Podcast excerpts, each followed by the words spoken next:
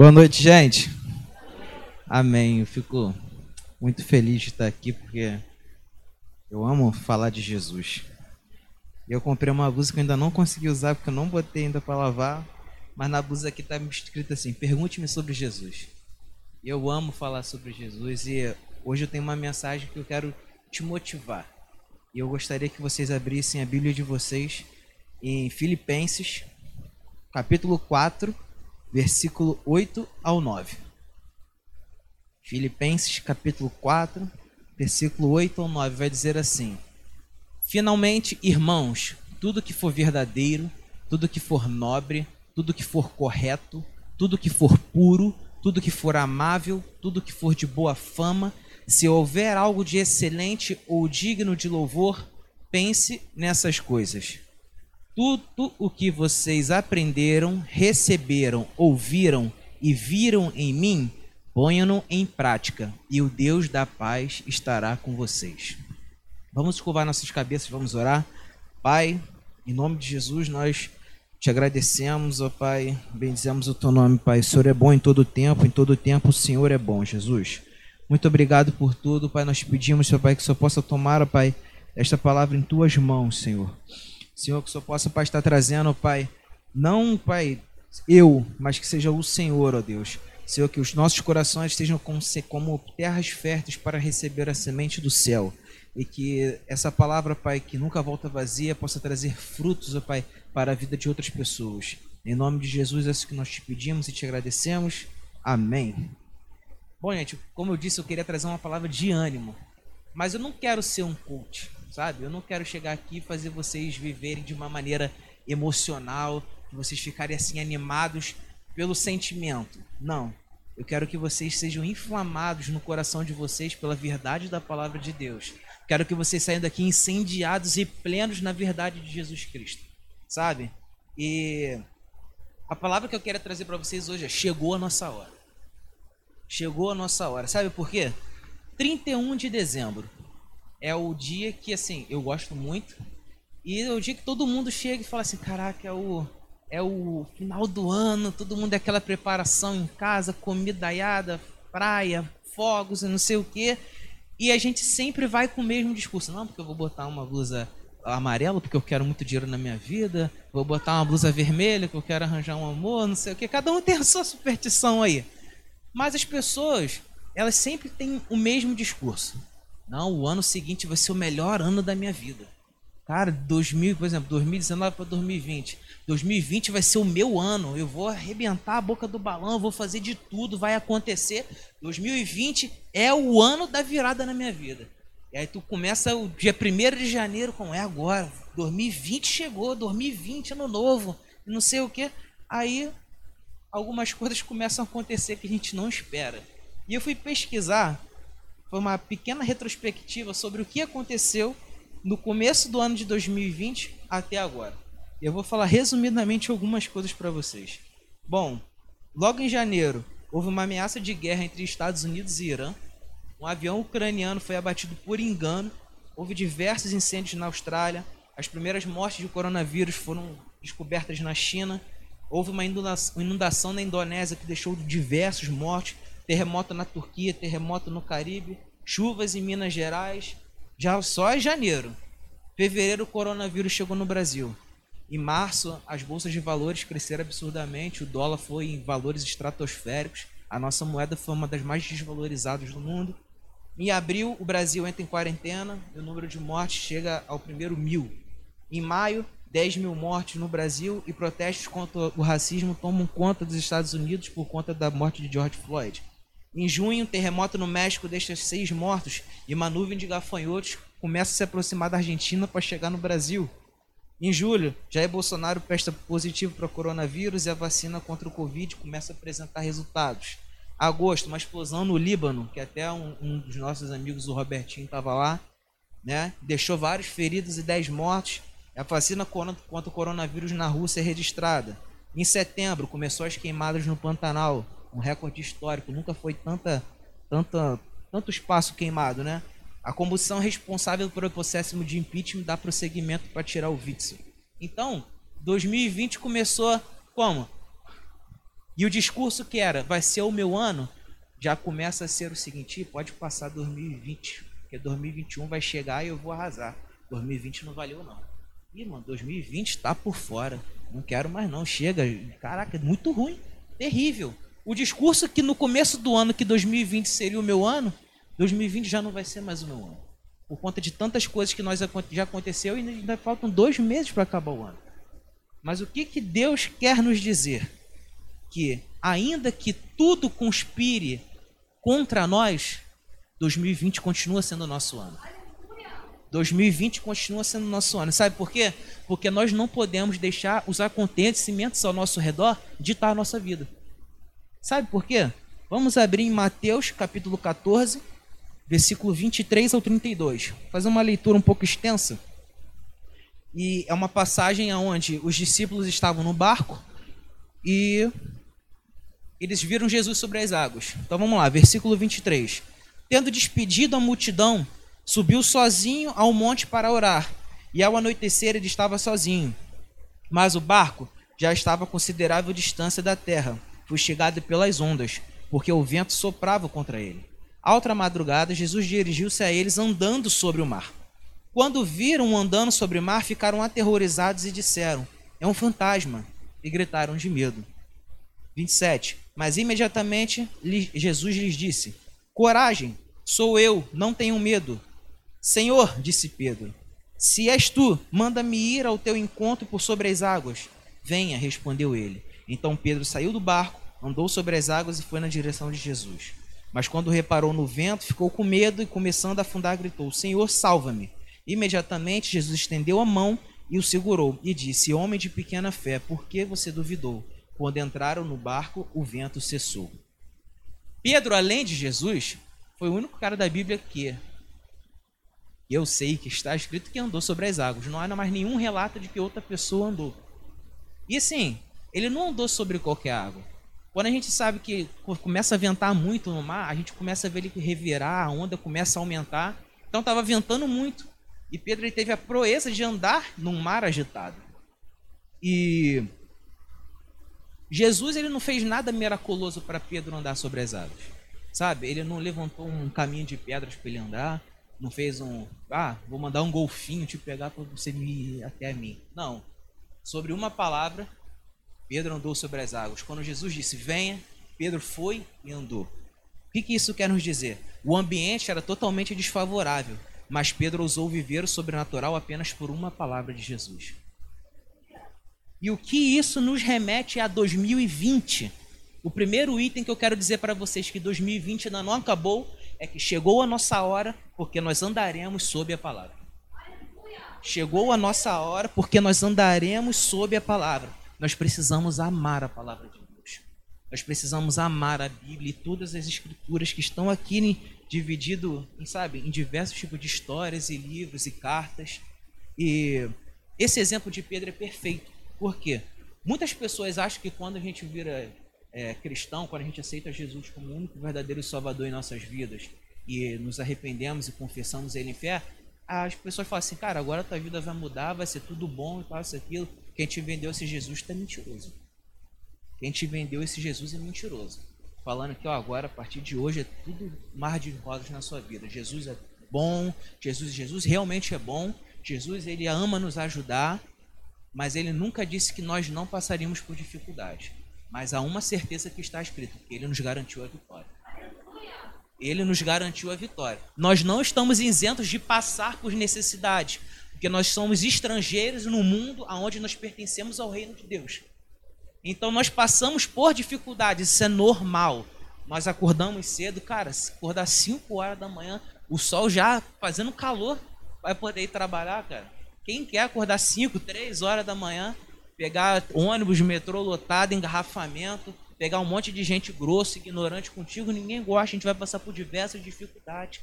Mas João 16, 33 vai dizer o seguinte: Eu disse essas coisas para que em mim vocês tenham paz. Neste mundo vocês terão aflições, contudo, tenham ânimo. Eu venci o mundo. Se Jesus venceu o mundo, ele nos garante que nós também poderemos vencer o mundo. Sabe? Isso é uma lógica. Não tem como não dizer. É como se fosse 2 mais 2 é 4.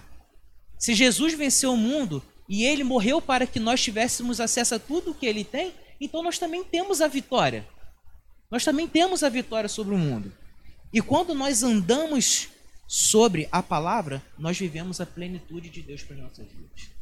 Quando nós andamos sobre as Escrituras, quando nós começamos a olhar para a Bíblia e olhar a ela como um espelho, porque a gente vê o espelho na nossa frente, eu vejo que meu cabelo está bagunçado, que minha roupa está assim, mas quando eu olho para a Bíblia, eu começo a, a me ver na Bíblia, eu vivo a plenitude de Deus para mim, para mim, para minha casa, para minha família, para os meus trabalhos, para os meus negócios. Eu vivo a plenitude de Deus e é isso que Deus quer, que nós vivamos a plenitude dele nesta terra.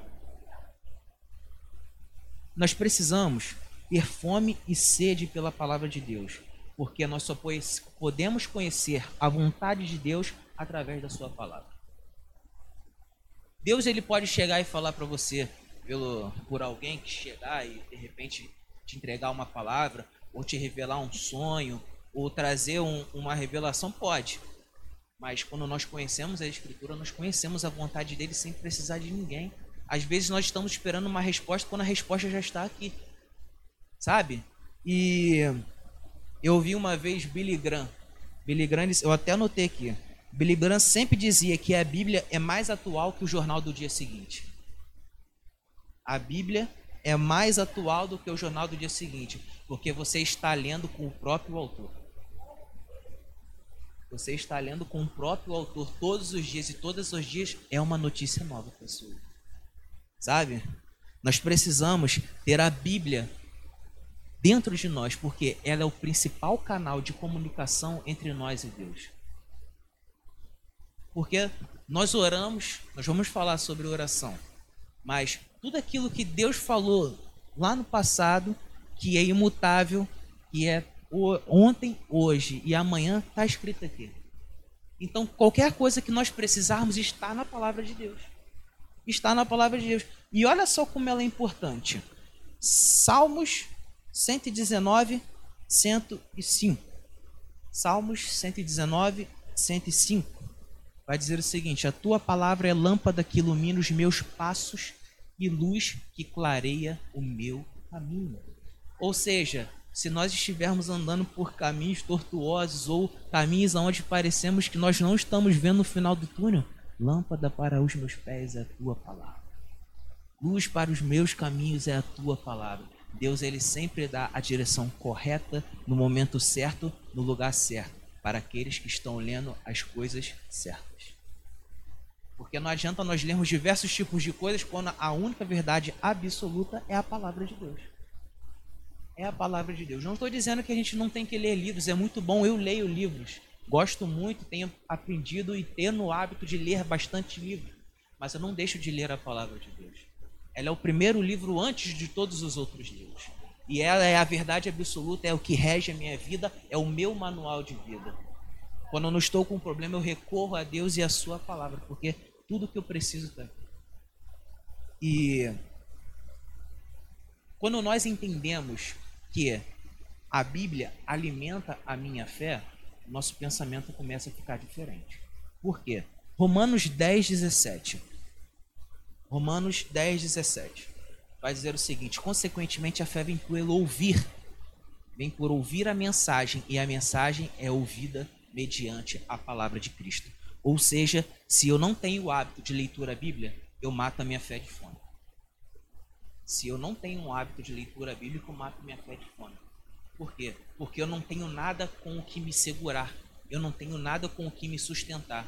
Se é a palavra de Deus que me sustenta, é a palavra de Deus que, que me segura nos momentos de dificuldade, como que eu vou ter fé para poder suportar isso se eu não tenho nada com o que me basear? Como que eu vou dizer para o inimigo na minha frente para ele ir embora, pois eu tenho autoridade, se eu nunca vi e não sei nem onde é que está na Bíblia? Então nós precisamos ter esse entendimento de que a Bíblia, a palavra de Deus, alimenta a nossa fé, porque a fé vem pelo ouvir e ouvir a palavra de Deus. Amém, gente? E olha só que interessante, o quão importante é a palavra nas nossas vidas. Mateus, capítulo 4, versículo 1 ao 11. Mateus, capítulo 4, versículo 1 ao 11. Olha essa situação. Jesus ele foi levado ao deserto para ser tentado. Então, Jesus foi levado pelo Espírito ao deserto para ser tentado pelo diabo. Depois de jejuar 40 dias e 40 noites, teve fome. O tentador aproximou-se dele e disse: Se você é o filho de Deus, mande que estas pedras se transformem em pães. Jesus respondeu: Está escrito: Nem só de pão viverá o homem, mas de toda a palavra que procede da boca de Deus. O 5. Então o diabo levou a cidade santa, colocou na parte mais alta do templo e lhe disse: Olha só, se você é filho de Deus, jogue-se daqui para baixo, pois está escrito. Ele conhece. Ele dará ordem aos seus anjos a seu respeito, e com as mãos eles o segurarão, para que você não tropece em alguma pedra. Jesus vem de novo, na raiz. Também está escrito: Não ponha à prova o Senhor seu Deus. Versículo 8: Depois o diabo levou um monte muito alto, mostrou-lhe todos os reinos do mundo e o seu esplendor e lhes disse: Tudo isso lhe darei se você prostrar, prostrar e me adorar. Versículo 10: Jesus disse: Retire Satanás, pois está escrito: Adore o Senhor seu Deus e só a ele preste o culto. Versículo 11 para finalizar: Então o diabo os deixou e os anjos o vieram e o serviram. Isso é um respaldo para a gente. Todas as vezes que Jesus foi tentado, ele disse: Está escrito. Por quê? Aquilo era uma verdade absoluta na vida dele. E por que isso que significa? Quando nós sofremos tentações, quando nós passarmos por dificuldade, o respaldo que ele deixou para as nossas vidas é: está escrito. Está escrito. Sabe por quê? Se eu estiver passando por uma necessidade financeira e o diabo começa a colocar seta na sua cabeça, começa a colocar seta na minha cabeça, você tem que sustentar a sua família, você tem que levar comida para as crianças, tem que comprar produto para os filhos, tem que pagar as contas, você vai dizer para ele: está escrito. Jeremias 17, 7 e 8. Mas eu abençoarei aquele que confia em mim, aquele que tem fé em mim. O Senhor, ele é como a árvore plantada perto da água, que espalha as suas raízes até o ribeirão. Quando vem o calor, ela não tem medo, pois as suas folhas ficam sempre verdes. Quando não chove, ela não se preocupa, continua dando frutos. Mas aí você fala assim, cara, eu não tenho problema com, eh, com provisão financeira. Eu tenho problema com saúde. Minha família está sempre doente, está todo mundo sempre tossindo, resfriado. A gente não sabe o que, que é. Está escrito. Isaías 53, 4 e 5. Certamente ele tomou sobre si as nossas enfermidades e sobre si levou as nossas doenças. Contudo, nós o consideramos castigado por Deus, por Deus atingido e afligido, mas ele foi transpassado por causa das nossas transgressões, foi esmagado por causa das nossas iniquidades. O castigo que nos traz a paz estava sobre ele e por suas feridas fomos curados. Fomos curados. Talvez você sabe, eu não tenho problema com provisão financeira, não tenho problema com saúde, mas eu não consigo dormir. Parece que tem um vulto rodando no meu quarto. Tem diversas setas na minha cabeça dizendo para eu poder trair minha esposa, trair meu esposo, para eu poder largar minha família, para eu poder tomar as decisões erradas. Está escrito, Lucas 10, 19. Eu lhes dei autoridade para pisarem sobre cobras e escorpiões e sobre todo o poder do inimigo. Nada lhes fará dano. Está escrito. Está escrito. Não é nada que eu, eu achei, que eu pensei de um filósofo, não. Está escrito na palavra de Deus. E essa é a verdade absoluta da nossa vida. Sabe? Chegou a hora de nós andarmos sobre a palavra. E olha que interessante, João capítulo 1, versículo 1. João capítulo 1, versículo 1 vai dizer o seguinte: No princípio era aquele que é a palavra. Ele estava com Deus e era Deus. Andar sob a palavra significa andar com Jesus. Está escrito que no princípio ele era a palavra. Quando nós andamos sob a palavra, nós andamos em Cristo e com Cristo.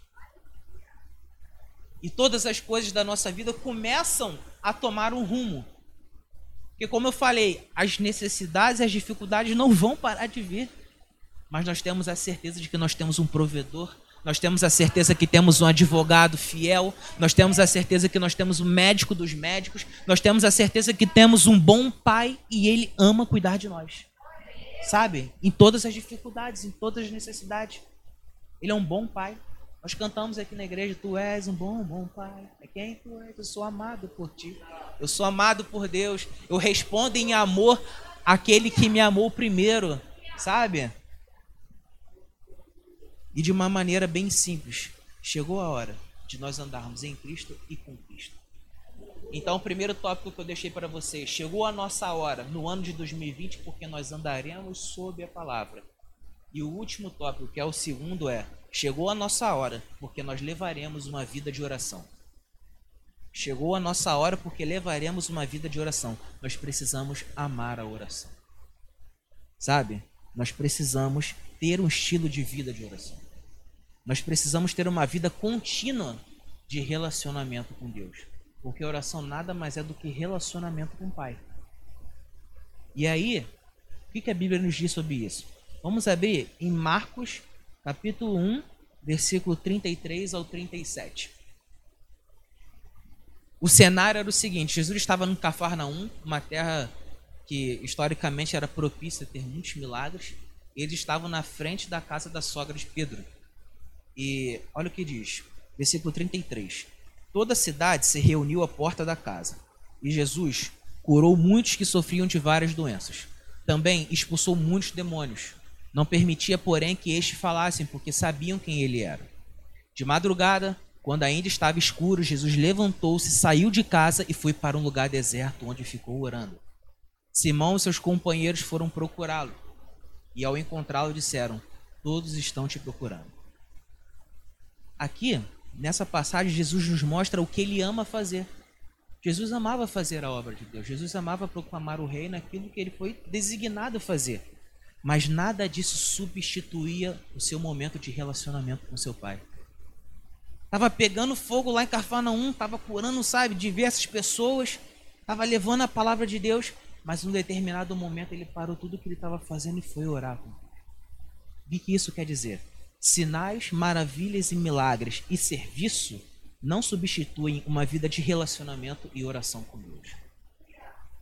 Sabe, o fogo pode estar pegando, revelação, louvor ótimo, palavra maravilhosa, milagres, curas, sinais, maravilhas, só que nada vai substituir o teu tempo no secreto com Deus. A sua intimidade com seu Pai é onde você conta todas as suas necessidades, onde você exalta Ele, aonde você tem o seu momento em particular com aquele que te amou primeiro. Nada disso substitui uma vida de oração com Deus. E quando nós temos uma vida de oração, nós desfrutamos o melhor de Deus para as nossas vidas. Aonde que nós queremos chegar com isso na Bíblia? Mateus capítulo 21, versículo 22.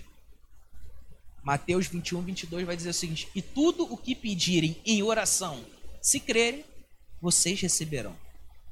Há uma condição muito prazerosa da parte de Deus para as nossas vidas, aonde nós recebemos aquilo que Ele tem para nós quando nós levamos uma vida de oração e fé. Sabe? Não é, não é uma barganha. Mas Deus ele fala assim: Olha só, eu sou seu pai. Se você realmente quer, pede para mim e acredita que eu vou te dar. E ele vai dar. É o que está escrito aqui na palavra de Deus.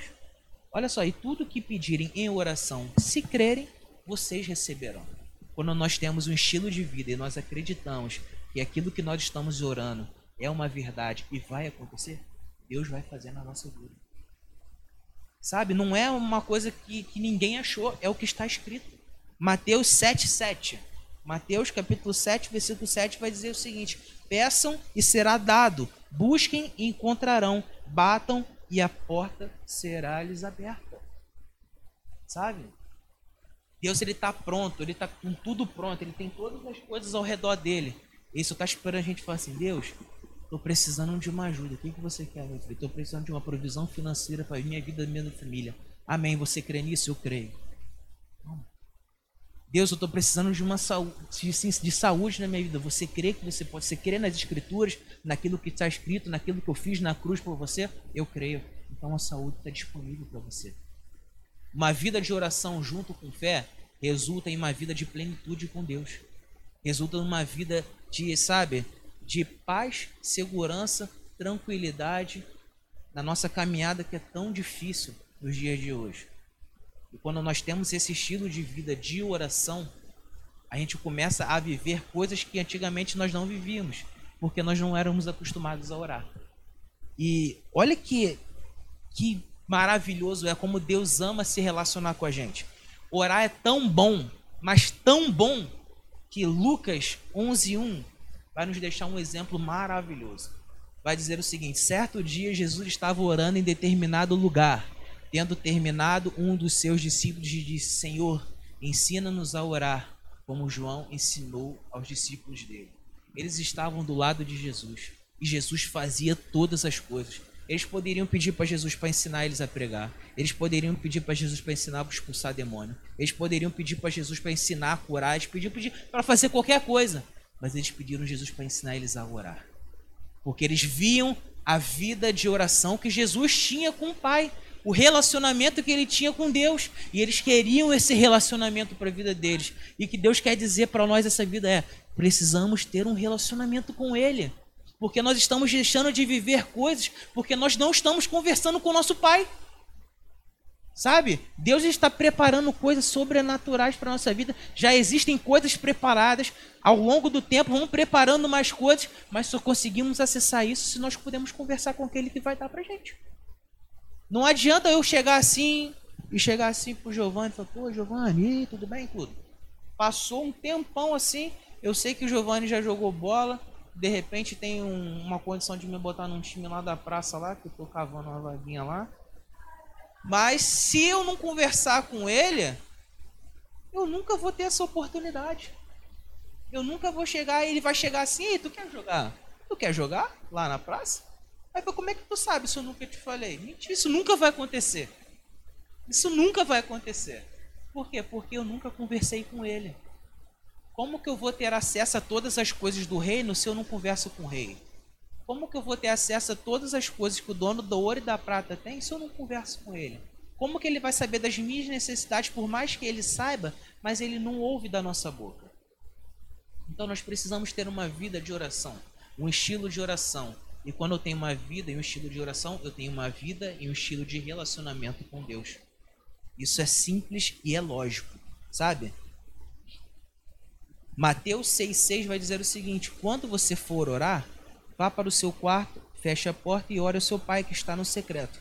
Então seu pai que vê no secreto o recompensará. Às vezes a gente não tem tempo. Literalmente. Cara, sim, acordo de manhã, eu só troco de roupa e vou trabalhar se tem gente. E assim, eu não tenho tempo. Mas eu já escuto diversos relatos de que, cara, a presença de Deus me atingiu no carro. A presença de Deus me atingiu no ônibus, a presença de Deus me atingiu no caminhão, a presença de Deus me atingindo indo para o trabalho. Eu, quando eu vou indo trabalhar, eu vou orando, vou escutando louvor. Se esse é o seu momento, esse é o seu secreto. Mas não deixe de ter um estilo de vida, sabe? A primeira coisa que você faz para acordar, não olha o celular, não. Deus, muito obrigado por essa noite de sono, obrigado pelo dia que está se iniciando. Se eu possa guardar minha família, guardar minha casa, que eu possa me dar um dia excelente no trabalho, que eu possa ser, sabe, um dia de trabalho bem produtivo, que eu possa dar o meu melhor. Depois que você, sabe, fazer o primeiro contato com Deus, aí você vai fazer o que você tem para fazer. Mas não deixe de dar a primícia para o Senhor. Assim que você levantar o seu primeiro fôlego de vida, já é o seu melhor dia, porque você já acordou e está vivendo. Sabe? Tem muita gente que não está nem podendo fazer isso. Tem muita gente que está deitada, que não consegue levantar, que não anda, e que ainda consegue ser mais grato que muitas pessoas que estão em estado de perfeição. Então, o primeiro contato do seu dia, seja uma oração para Deus. E às vezes a gente vai para o secreto, sabe? E a gente quer fazer coisas que não tá dentro da gente, sabe? E Deus ele não, ele não quer nada demais. A gente já falou que várias vezes teve até uma escola de maturidade que falou sobre diversos tipos de oração, sabe? Se você vai entrar no secreto, não sabe o que dizer, ora a Deus, assim, exalta Ele. Senhor, Tu és muito bom. É muito bom para minha vida. Isso é rei, isso é lindo. Eu te amo. Isso é um pai de amor. Obrigado pelo sacrifício de cruz. Uma oração de gratidão, Pai. Obrigado pela minha família, pela minha casa, pelo meu emprego, pela minha vida, pela minha saúde. Sabe? Façam coisas simples. Deus ele não quer nada demais, ele quer ouvir de você aquilo que está dentro de você, a sua real necessidade, aquilo que está dentro do seu coração. E o conselho que eu te dou é o seguinte: ainda há necessidade de nós fazermos orações com autoridade. De se você se posicionar e falar assim: eu não aceito isso na minha casa, eu não aceito isso na minha vida, eu não aceito isso na minha família. A autoridade que eu tenho, Lucas 10, 19, eu tomo posse. Eu tenho poder e autoridade sobre todo e qualquer mal que está para vir. E Jesus me deu essa autoridade. E aí você pode chegar para mim e falar assim, mas Hugo, eu não sei orar. Eu tento, mas não sei orar. Ora a Bíblia. Ora a Bíblia. Vai para o seu quarto. Pega a Bíblia. Senhor, Lucas 10, 19 que eu notei aqui. Eu lhes dei autoridade para pisarem sobre cobras, escorpiões e todo o poder do inimigo e nada lhes fará dano. Ora o que está escrito na Bíblia. Ora a palavra de Deus, porque é uma forma de você declarar aquilo que é verdade na sua vida. E a boca ela tem o poder tanto da vida quanto da morte. Ela tem o poder de te deixar para baixo como te deixar para cima. Ela tem o poder de deixar uma pessoa para baixo e uma pessoa para cima. Sabe? Então declare, vá para o seu quarto, ore, exalte a Deus, agradeça a Deus, ore com autoridade pela sua família. Se você não saber como orar, ore as escrituras. Abra a palavra de Deus, escolha uma passagem e leia essa passagem perante Deus. Era assim que era feito no passado, quando iam para as sinagogas, as pessoas liam a passagem de Deus e as pessoas ficavam lá, sabe, escutando e admirando. Faça isso. Nós precisamos ter uma vida contínua de relacionamento com Deus e andar sob a palavra. E para finalizar, eu gostaria que vocês ficassem de pé. E a última frase da pregação que eu queria deixar para vocês é o seguinte: o hábito da oração atrelado à fé nos capacita a vivermos o sobrenatural de Deus. Vou repetir essa frase. O hábito da oração atrelado à fé nos capacita a vivermos o sobrenatural de Deus. Sabe? 2020 chegou no dia 31 de dezembro de 2019, nós achamos que seria o melhor ano de nossas vidas e agora nós dizemos que é o pior ano das nossas vidas. Mentira. 2020 continua sendo o melhor ano de nossas vidas. E o tema da mensagem que eu coloquei hoje é: Chegou a nossa hora. 2020 ainda não acabou. Ainda há outubro, meio todo de outubro, ainda tem novembro e ainda tem dezembro. Deus ele está preparando coisas 2020 ainda não acabou na sua vida. Chegou a nossa hora, gente. Chegou a hora de homens se levantarem como sacerdotes dentro da sua casa e estabelecerem pilares sobre suas famílias. Chegou a hora de mulheres se levantarem como sábias edificadoras e intercessoras dos seus lares. Chegou a hora de jovens e adolescentes serem referência no seu meio de convívio social. Chegou a hora do povo de Deus estar em lugares grandes na sociedade, nas finanças, nas políticas, nos negócios, na medicina, na justiça. Chegou a hora da gente fazer a grande colheita que Deus está preparando, o grande comissionamento. Chegou a hora de nós cristãos sermos a resposta como igreja para uma sociedade caótica, desorientada, cheio de problemas. Chegou a hora de nós cristãos levarmos Cristo aos presos, cativos e oprimidos. Chegou a nossa hora. 2020 ainda não acabou. É o nosso momento, é o nosso tempo. Se veio um pensamento de desistência na sua mente esquece. Deus ainda está dizendo: 2020 é o seu ano. Aquele projeto que você pensou pode começar a planejar para botar ele para frente. Ainda não acabou, não está decretado nada. A última palavra vem de Deus e se ele prometeu, ele é fiel para cumprir. Ele é fiel para cumprir. E eu gostaria que vocês fechassem os olhos de vocês. Eu queria fazer uma oração. Talvez existem pessoas que chegaram aqui, sabe?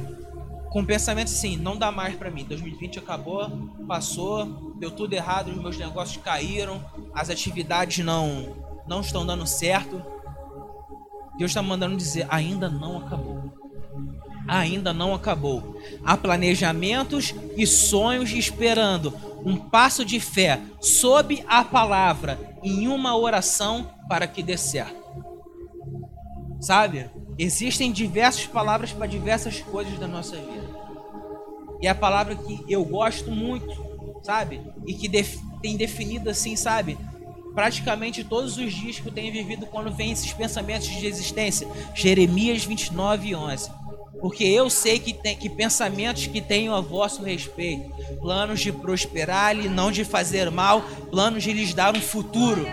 Deus está mandando dizer 2020 não acabou, porque só Ele sabe que pensamentos e planos Ele tem ao meu e ao seu respeito. Só Ele sabe que planos Ele tem para um futuro extremamente abençoado para as nossas vidas. E talvez você esteja pensando assim, cara, eu preciso de uma grande ideia, porque para mim 2020 acabou. Deus está dizendo, essa grande ideia está chegando, porque 2020 ainda não acabou. Chegou a minha hora, chegou a sua hora. Os planos e projetos que foram destruídos por conta dos fatos que estavam acontecendo ao nosso redor estão sendo restaurados pela palavra de Deus. Os planos que no início do ano vocês estavam super animados para fazer e essa pandemia parece que devastou tudo. Deus está dizendo assim: não pare, não pare, eu estou no controle de tudo. Não desista, não pare, avance, prossiga, porque se eu prometi, eu vou cumprir. Eu vou cumprir. Então todos fechem os olhos. Eu gostaria de fazer uma oração com vocês, Pai, em nome de Jesus. Em nome de Jesus, nós declaramos sobre os nossos sonhos, os nossos planos e projetos. 2020 ainda não acabou. 2020 ainda não acabou. Nós entregamos e consagramos tudo aquilo que planejamos, sonhamos e projetamos para esse ano e entregamos em tuas mãos, na certeza de que ainda irá se cumprir. Ainda irá se cumprir. Deus está mandando dizer que você que queria fechar um negócio e ainda não conseguiu, Deus está te dando a grande ideia que faltava para você fechar esse negócio. Uma grande transação com alguns, sim, montes de dinheiro. Deus está dizendo assim: não fique com medo, eu estou no controle. Eu estou no controle. Em nome de Jesus, Pai, nós oramos por restauração de sonhos, nós oramos, ó Pai, por restauração de projetos, Senhor, todo pensamento de desistência, todo pensamento, Pai, de que acabou, de que não vai mais acontecer, nós anulamos, nós declaramos a falência do inimigo e nós tomamos posse da vitória do Senhor para as nossas vidas. Nós declaramos, ó Pai, a palavra do Senhor que nos diz que nós temos a vitória garantida. Nós declaramos que em meio a todas as necessidades, nós somos mais que vencedores em Cristo Jesus. Nós declaramos que quem é, quem é por nós, quem será contra nós? Se Deus é por nós, quem será contra nós? Agindo Deus Deus, quem impedirá? Não há ninguém que possa impedir o seu agir, não há ninguém que possa impedir o mover de Deus. E nós declaramos de outubro a dezembro, de outubro a dezembro, um 2020 próspero, abençoado, com projetos e sonhos bem definidos sendo executados para a honra e para a glória de Jesus. Eu gostaria que vocês repetissem essa oração comigo. Pai, me abençoe para que eu possa abençoar outros. Pai, me abençoe para que eu possa ser um abençoador. Em nome de Jesus. Aplaudam o nome do Senhor, aquele que é digno de toda honra, de toda glória, de todo louvor e de toda adoração. Aleluia. Gente, muito obrigado. Não desista. Chegou a nossa hora. 2020 ainda não acabou. Eu sou a prova viva disso. De que eu esperei e acreditei. 2020 ainda não acabou. Se 2020 não acabou na minha vida, ele também não vai acabar na vida de vocês. Porque o mesmo Deus que eu sirvo é o Deus de vocês também. Ele não ama um por, sim, sabe, por diferença. Ele ama todos por igual. Receba essa palavra de ânimo. Não estou querendo motivar vocês emocionalmente, mas querendo motivar vocês pela palavra de Deus. Que Deus abençoe vocês. Dê um resto de semana abençoado. Sigam as nossas redes sociais. Ah, não sei se hoje tem cantina, mas acho que tem. Como o Giovanni diz, já lancha com o irmão, não lancha com o primo, não. Tá aqui, o, o salgado é muito bom, sabe? E que Deus abençoe abundantemente a vida de vocês, sabe? E que Deus abençoe. Vamos estender nossas mãos para ir embora. Pai, muito obrigado por esse culto, obrigado pela palavra que foi semeada. Que o Senhor possa nos levar para casa em paz e segurança. Que o Senhor possa, Pai, fazer com que nós tenhamos um resto de semana extremamente abençoado. Pai, nos dê a oportunidade de falarmos da palavra do Senhor para alguém. Pai, que nós viemos criar um hábito, Pai, de ter um estilo de vida de oração e um estilo de leitura, de, um estilo de leitura da palavra do Senhor. Pois quando nós andamos sobre a palavra e nos relacionamos contigo, nós vivemos a plenitude que o Senhor tem para as nossas vidas. Em nome de Jesus. Vá em paz, que Deus os abençoe e até domingo, gente. Muito obrigado.